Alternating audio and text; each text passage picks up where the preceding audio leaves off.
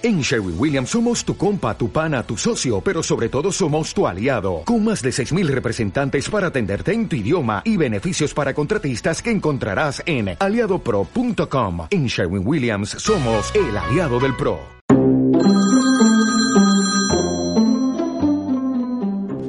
Los tres bandidos, por Tommy Ungerer.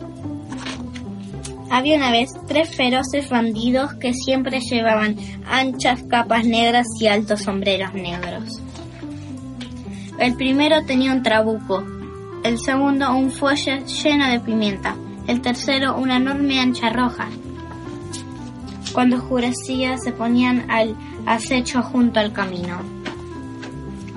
Eran unos tipos terribles. Cuando ellos aparecían, algunos se desmayaban de miedo los perros metían el rabo entre las piernas y hasta los más valientes huían.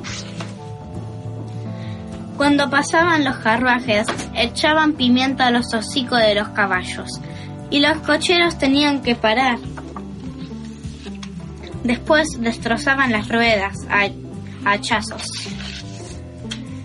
Y con el trabuco amenazaban a los viajeros y los desvalijaban. Los bandidos tenían, tenían su escondite en una guarida.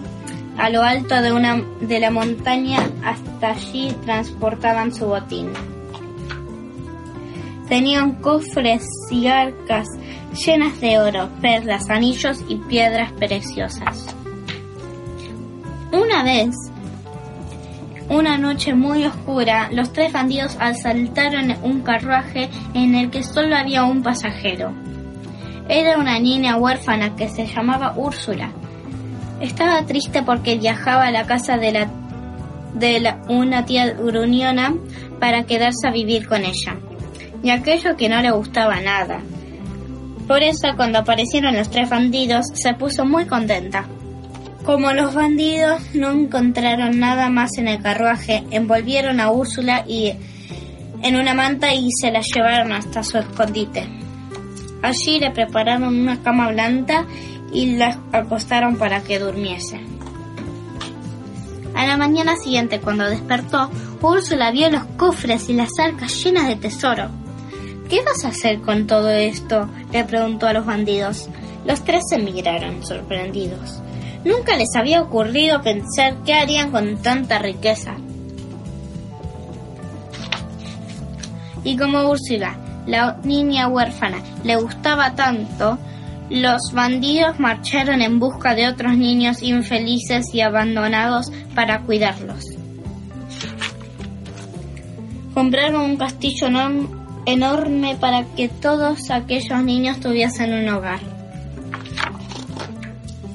Todos los niños llevaban las mismas capas y los mismos sombreros que los tres bandidos, pero de color rojo.